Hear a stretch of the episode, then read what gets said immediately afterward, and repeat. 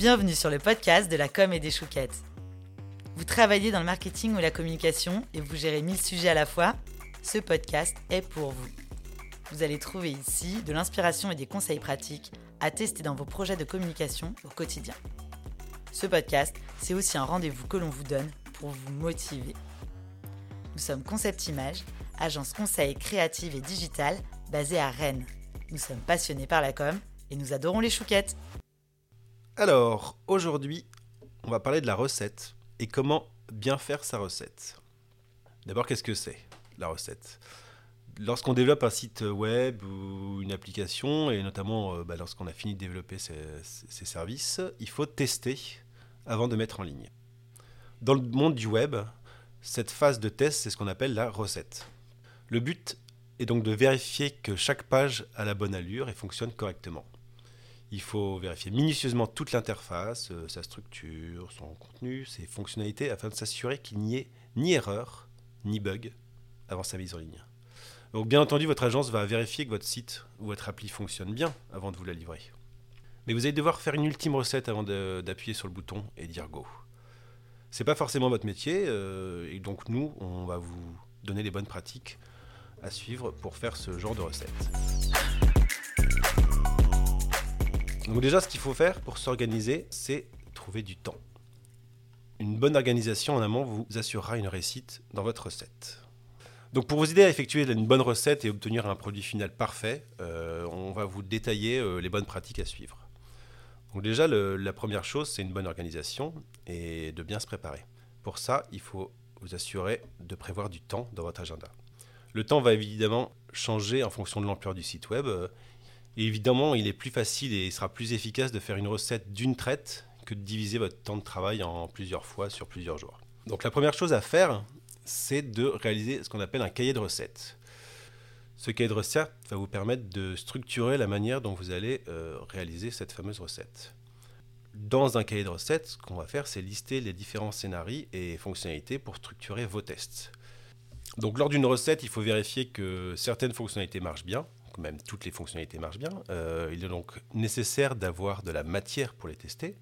On va prendre un exemple assez simple euh, pour un intranet qui possède deux profils utilisateurs. Profil 1, on va dire que c'est le comité de direction de l'entreprise. Profil 2, tous les employés de l'entreprise. Le comité de direction, dans, cet exemple-là, il, souhaite publier chaque semaine des, comptes rendus qui sont confidentiels de leurs réunions sur l'intranet.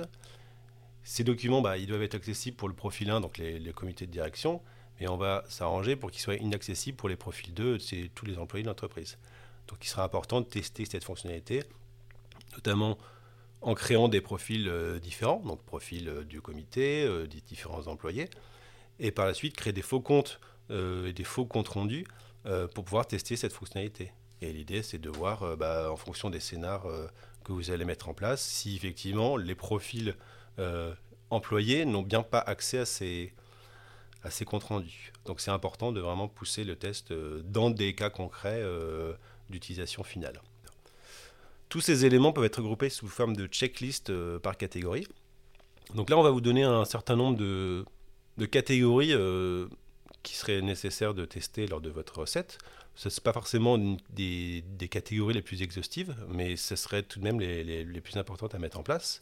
Les premiers tests à réaliser sont les tests sur le contenu et le web design de votre site. L'idée, c'est de vérifier que votre interface est 100% conforme à ce qui a été validé lors de l'étape de maquettage et que les contenus, donc images, textes, sont de qualité. Pour ça, ça va être euh, bah, tout simplement vérifier que le contenu ne contient pas de faute d'orthographe ou de faute de grammaire. Vérifier que les images sont alignées euh, au bon format, euh, de bonne qualité. Que les liens, les boutons, les call to action bah, fonctionne bien et renvoie bien vers les pages euh, qui sont censées renvoyer. Notamment aussi dans les, champs de formulaire, bah, s'il faut taper du texte, vérifier que, cela fonctionne. Donc ça, c'est en tous les aspects euh, web design, contenu. Euh, ce qui sera aussi intéressant, c'est de faire des tests fonctionnels. Donc là, on va plutôt se rapprocher des spécifications fonctionnelles qui ont été rédigées et vérifier qu'on a aussi suivi 100% à la lettre ce qui a été demandé. Donc là, bah, je vais prendre pareil l'exemple du formulaire que j'ai cité juste avant. Vérifier que bah, les champs obligatoires sont effectivement euh, bien obligatoires. À l'inverse, vérifier que les champs optionnels ne sont pas obligatoires et que bah, si on veut soumettre euh, le formulaire, que ce n'est pas bloquant. On va aussi vérifier que s'il y a des limitations dans les champs limités à 200 caractères, par exemple, sur un champ, bah, que ne peut pas en mettre plus, ou qu'à l'inverse, on n'est pas bloqué à 50 caractères. Donc toutes ces petites fonctionnalités, il faut les tester. Et si c'est échoué, bah, effectivement, il faut, il faut les notifier. On pourra également aussi faire des tests de compatibilité. Donc ça, c'est des tests pour vérifier que euh, le design qui a été mis en place, euh, ou même les fonctionnalités, bah, fonctionnent quel que soit le navigateur, euh, quel que soit le système d'exploitation, quel que soit le matériel utilisé. Et en fonction de, ça, il peut y avoir des disparités de fonctionnalités en tout cas du fonctionnement des, fonctionnalités. pour ça, je vais faire une, petite aparté, c'est-à-dire que en amont de, votre recette, ce qui sera intéressant, c'est de, savoir qui va faire la recette chez vous. Idéalement plusieurs personnes, mais il faudra définir une, équipe, et notamment sur quel type d'appareil vous allez faire vos, recettes. Ce qu'il faudra vérifier, c'est que votre site ou votre application fonctionne sur les différents euh, types d'appareils, euh, différents OS, et selon les différentes résolutions. Pour ça, en amont, euh, vous pouvez effectivement... alors, vous n'avez pas demandé à votre, à votre patron de vous acheter tout le matériel qui existe. On ne va pas acheter un iPad, un iPhone, un Samsung. Voilà. Et l'idée, c'est d'essayer de, de manière la plus exhaustive de pouvoir tester ça. Donc, c'est vrai que parfois, au sein de l'entreprise, les, les gens peuvent avoir différents appareils. Mais il y a quand même des astuces qui peuvent être faites. Dans Chrome, par exemple, on a la possibilité de, via le bouton droit, de cliquer sur Inspecter et une fenêtre va apparaître qui va nous permettre de changer la taille de, l'écran et de, se mettre même dans des modes responsives qui nous permettent de tester pour différentes résolutions de l'appareil si votre site euh, fonctionne euh, en vue mobile, des choses comme ça. On a aussi des outils tierces, donc là pareil, je, cite toujours Chrome, permettre de changer ce qu'on appelle le User Agent. Donc là, dans, là, je prends l'exemple de Chrome encore. Euh, il y a un plugin, une extension qui s'appelle User Agent Switcher, qui nous permet de basculer de User Agent de Chrome, de iOS, d'Android. Euh, c'est la manière dont le navigateur va reconnaître l'appareil sur lequel il est, connecté. C'est-à-dire si je me connecte avec un iPhone, le User Agent, il aura, euh, il sera iPhone, choses comme ça. Et là, ça nous permet de simuler ce changement de comportement de navigateur. Donc là, c'était le, petit aparté par rapport au, test de compatibilité. Donc, euh, l'idéal, c'est quand même de pouvoir tester sur les appareils, euh, les vrais appareils, puisque peut y avoir, même si on utilise des outils euh, comme dans Chrome pour faire la, compatibilité virtuelle, c'est toujours mieux de, tester avec l'appareil. Mais il faut en tout cas faire ces tests. Au niveau des autres catégories de, tests qu'on peut faire, il y a effectivement tous les tests de base de données.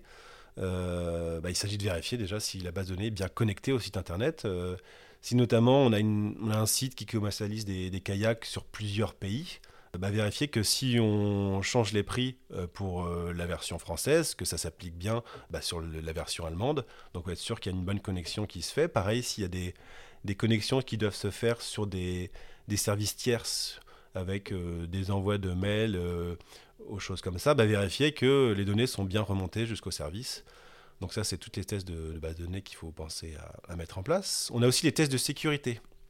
Donc ça, ces tests, c'est pour vérifier qu'il n'y a pas des fuites de données, euh, des, données sensibles notamment, que, bah, lorsque vous changez le mot de passe de votre site, bah, effectivement, euh, l'ancien mot de passe ne fonctionne pas. C'est des choses bêtes, mais ça, peut être pertinent de vérifier ça. Notamment aussi si on est amené à faire des paiements en ligne avec une carte bleue, bah, vérifier qu'au moment du, retour d'informations, il n'y a pas des données sensibles qui peuvent être affichées. On a aussi les tests de performance de votre site. Vous allez plutôt utiliser des outils tierces. Google propose euh, des outils dans lesquels on, va aller copier-coller l'URL de notre site ou d'une certaine page et il va nous faire un retour en nous indiquant la vitesse euh, d'accès à cette page et même il nous donne des conseils de comment on peut optimiser euh, toutes, les pages, et là, ça sera plutôt à votre, votre prestataire bah, d'intervenir pour faire les, modifications qui vont en conséquence. Euh, vous pouvez aussi tout simplement tester aussi sur des appareils avec une connexion faible. Donc là aussi, on peut simuler dans Chrome euh, des, des, connexions un peu plus euh, un peu plus faibles avec un moins, moins important débit, tester déjà sur votre mobile, sur des réseaux 4G, même 3, 3G, pour, pour vérifier cela. Ce qui serait également intéressant de tester, c'est la robustesse de l'architecture avec des noms élevés d'utilisateurs sur des plages horaires spécifiques ou des saisons à des périodes de pointe. Par exemple, TER à des périodes de pointe euh, d'avant les fêtes, euh, vérifier que ça peut supporter une montée en charge, ou pareil pour des sites e-commerce. Donc il faudra pouvoir forcer ces simulations euh, pour pouvoir voir si le site tient le coup. Donc en résumé, pour tous ces tests, euh, la manière de faire votre recette, bah, il faut donc préparer ces tests. Donc parmi la, liste non exhaustive tout de même, euh, mais, assez importante de, tests, bah, il faut déjà déterminer le navigateur sur lequel vous allez faire ces tests. Donc par exemple Google Chrome sur PC. Vous allez effectuer l'ensemble de ces tests, donc euh, bah, tests web design et de contenu, de fonctionnalité, de compatibilité, de base de données, de sécurité, de performance. Tous ces tests-là, bah, après vous allez prendre un autre appareil. Bah, je vais tester sur euh, iOS par exemple et refaire les tests. Alors on n'aura pas besoin de faire tous les tests. Typiquement, les tests euh, base de données, de sécurité, de performance, quel que soit l'appareil, euh, bah, ils seront les mêmes. En revanche, le web design, ou même certaines fonctionnalités, en fonction d'un appareil ou d'un autre, bah, ça peut changer. Donc c'est effectivement important de, pouvoir essayer de, vérifier sur le plus large panel d'appareils possible. Alors c'est bien beau tout ça, c'est qu'on a fait tous ces tests, on a passé du temps. Mais comment on remonte ces, retours de recettes? Parce qu'en fait, euh, il ne suffit pas juste les faire pour les faire. Ce qu'il faut, c'est centraliser toutes ces informations. Pour ça, il faut trouver un format idéal pour remonter toutes ces, tous ces tests. Euh, après, il y a plusieurs manières de le faire. En revanche, si déposer un ticket n'est pas suffisant, parce qu'on a beaucoup de retours, on va plutôt utiliser un tableur, euh, faire un Google Sheet, un document Excel, dans lequel on va lister tous les éléments clés qu'on a pu tester. Et dans ce cas, on va renseigner l'URL de la page concernée par le problème. On va préciser le matériel et le navigateur qui a été testé. On va aussi rajouter une, description euh, en mettant en avant bah, le résultat obtenu et ce qu'on attendait euh, avoir. Et puis on va aussi, idéalement, si on peut, mettre une image euh, qui illustre vraiment le, souci rencontré. Si c'est effectivement une image peut être mise, si c'est fonctionnel, c'est autre chose. En tout cas, le plus possible, on essaye de détailler où se passe le problème. Et idéalement, si on peut être plusieurs à faire cette recette, comme on n'aura pas tous la même manière de bah, tester un site, euh, même nous, entre, un développeur euh, dans une agence ou un chef de projet ou un commercial, on n'aura pas forcément la même manière de, tester un site. Donc euh, pareil, chez vous, si vous avez possibilité d'avoir plusieurs personnes qui font cette recette, c'est l'idéal. La chose, c'est ce qui est important, c'est de centraliser ces informations-là. Donc il faudrait qu'il y ait une personne qui justement récolte toutes ces recettes qui ont pu être faites dans, ce fameux document pour notamment éviter euh, bah, qu'il y ait des doublons euh, de recettes. Si, le même bouton a été testé trois fois, c'est pas la peine de le mettre trois fois dans le document. En revanche, la, la recette la plus exhaustive, la plus large, euh, sera toujours la meilleure. Et de même, si vous avez un document de retour de recettes avec 800 lignes de retour, ce qui serait un peu un enfer pour nous, mais bon. Bah, ce qui serait bien, c'est de prioriser tous ces retours, parce qu'effectivement, entre un petit bouton qui n'est pas forcément aligné parfaitement et un formulaire qui de toute façon ne renvoie pas les données, on n'a pas la même importance. Donc, euh, ce qui voilà, voilà, essayer de prioriser euh, l'ordre d'importance, quitte à faire des, livraisons après intermédiaires dans les, dans les retours. Mais donc ça, c'est vraiment important. Conclusion, on peut dire que la recette, même si c'est une étape cruciale, c'est clairement pas la, la plus facile. C'est un travail qui est long, qui est assez fastidieux, qui est minutieux, et comme c'est la dernière ligne droite avant que euh, le site soit en ligne et vous avez potentiellement euh, votre chef qui vous met la pression parce qu'il veut que la date de mise en ligne soit respectée, ça peut être quelque chose de compliqué. Comme j'ai dit précédemment, pour s'assurer que la recette soit la plus efficace, ne, vraiment pas hésiter euh, à, faire tester par différentes personnes au sein de votre équipe. Comme je disais, toujours en centralisant le, le mieux possible dans un même document. Ce qu'il faut retenir en conclusion, c'est que la recette c'est quelque chose qui peut être facile si on prend le temps et si on s'organise et qu'on est minutieux.